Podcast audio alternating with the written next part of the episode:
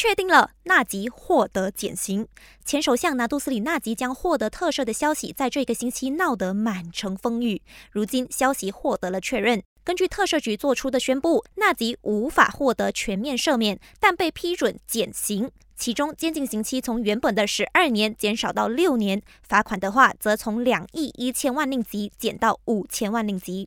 随着纳吉的刑期确认缩短，他的出狱时间预计将提前到二零二八年八月二十三号。不过，要是他无法缴付罚款，则需要再等多一年，也就是二零二九年才能恢复自由身。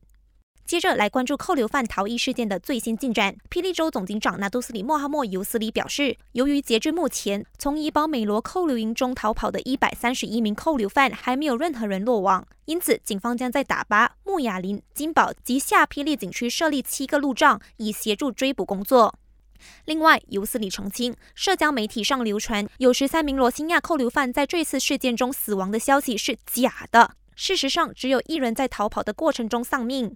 因此，呼吁民众立刻停止散播不实消息，也不要胡乱做出揣测。要是掌握到任何相关情报，可以致电零五四零一五二二二联络打巴警方。最后来关注交通警察涉嫌向游客索贿一百令吉的案件。涉事英国夫妇在脸书证实，我国警方已经向他们道歉，并承诺会全面调查这件事。目前，他们已经向警方提供了没有经过剪辑的视频、事发日期、时间和地点，以协助调查。